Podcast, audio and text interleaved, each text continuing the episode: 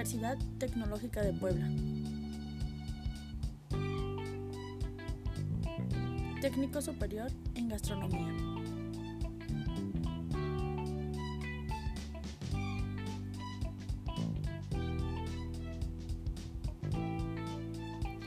Buenas tardes, te saluda Patricia Paulina Chávez Flores de sexto cuatrimestre Grupo D. Hoy te platicaré sobre los tipos de liderazgo. Pero antes de solo enfocarnos en los tipos de liderazgo, necesitas saber primero qué es un líder y qué es liderazgo. ¿Qué es un líder? ¿Y qué hace un líder? El líder perfecto facilita el pensamiento estratégico. El líder posee destreza, valores, ética, carácter, conocimientos, entre otras aptitudes. El líder hace que la gente, también conocidos como seguidores o subalternos, se sientan orgullosos de seguir y trabajar con el líder.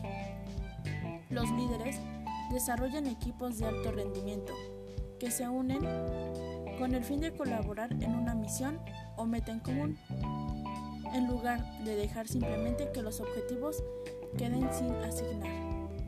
Cabe aclarar que el líder no es un jefe, ya que jefe es la persona que considera la autoridad como un privilegio. El jefe manda e inspira miedo. Un jefe asume toda la responsabilidad, ya que él la manda y la hace obedecer. Hace obedecer sus órdenes y nada más que sus órdenes. El jefe es la autoridad de una o varias personas dentro de una organización. Sin embargo, un líder es aquel que aconseja, aquel que inspira, que inspira confianza, que se preocupa por sus seguidores, que enseña, que motiva a un grupo sin imponer sus ideas.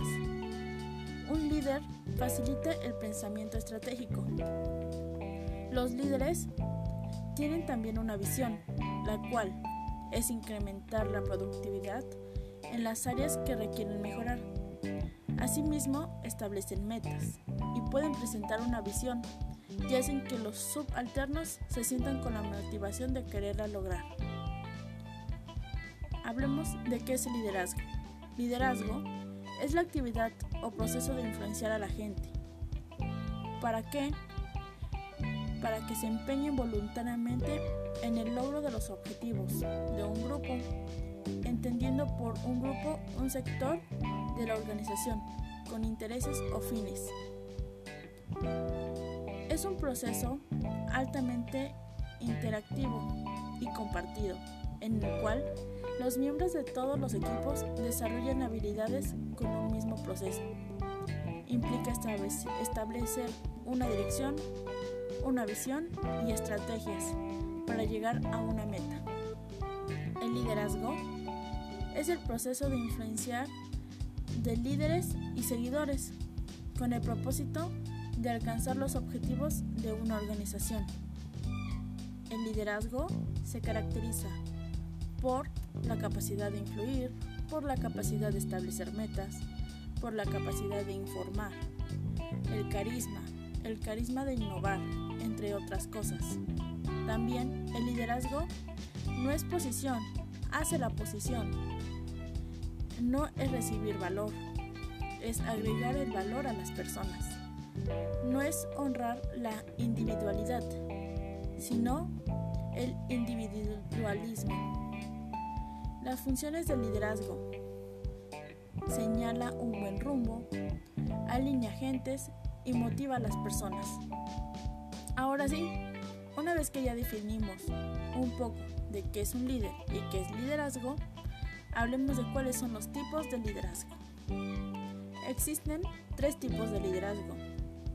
El primer tipo de liderazgo es el autócrata. El liderazgo autócrata se define porque el líder asume toda la responsabilidad en la toma de decisiones. Este líder dirige, motiva y controla a sus subalternos. El líder autócrata, al asumir toda la responsabilidad, no deja que sus subalternos den opiniones, por lo que al ser obedecido, los resultados que salgan, bien o mal, sobrecaen en él. Un ejemplo del líder autócrata es Adolfo Hitler. Adolfo Hitler era un líder autocrático por excelencia, líder del nazismo y ejecutor de ideologías racistas. Otro ejemplo de este tipo de liderazgo pertenece a Fidel Castro.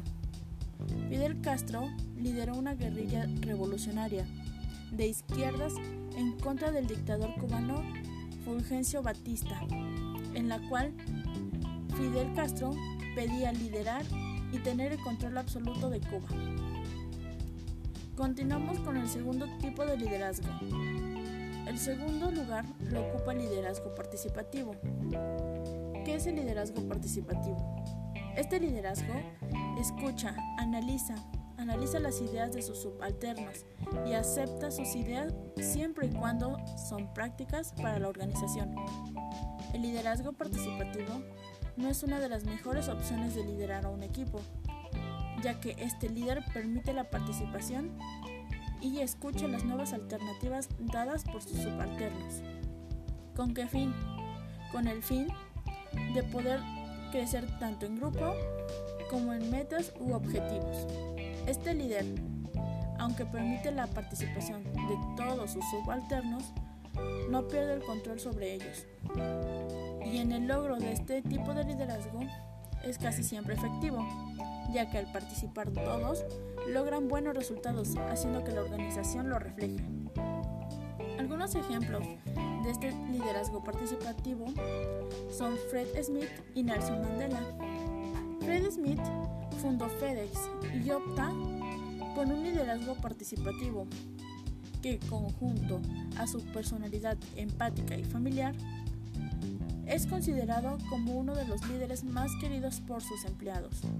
Smith trata a todos sus empleados con respeto indistinto del eslabón jerárquico en el que se encuentran. El otro líder fue Nelson Mandela. Nelson Mandela luchó contra la desigualdad por varios años y tras pasar tiempo en prisión logró convertirse en presidente. Y esto gracias al apoyo de sus seguidores y de su esposa Winnie Mandela. Mandela, al salir de prisión y al presidente, logró unir a dos bandos, los cuales eran los negros y los blancos. ¿Con qué fin? Con el fin de evitar el racismo, al igual que logró introducir la democracia genuina. Y por último, el tercer tipo de liderazgo pertenece al liderazgo liberal o rienda suelta. ¿De qué trata este liderazgo liberal o rienda suelta? Este se define por los subalternos, ya que estos asumen la responsabilidad de su propia motivación, guía y control. Este líder transmite solo la idea y los demás, o sea, los subalternos, resuelven los problemas. Este líder premia a aquel que tenga la iniciativa y que logre a la vez buenos resultados. Un ejemplo de liderazgo liberal es Warren Buffett. Warren Buffett es conocido por ser uno de los hombres más ricos del mundo. Este empresario da la libertad de sus empleados para que hagan lo que les parezca más conveniente. Warren busca personas confiables y que cumplan con las tareas sin que él esté supervisando. Otro líder liberal fue Gandhi. Fue un político indio. Tenía buenas ideas y muy claras de cómo quería cambiar su entorno. Pero, en lugar de imponerse, se limitó a convertirse en un ejemplo a seguir para millones de personas en todo el mundo. Gandhi sin necesidad de utilizar la fuerza o de imponer su propio punto, consiguió liberar a su país de uno de los imperios más poderosos de la historia. Y bueno, con esto concluimos este tema de los tipos de liderazgo, esperando queden satisfechos con la explicación antes mencionada, al igual esperando que este trabajo haya sido de su agrado.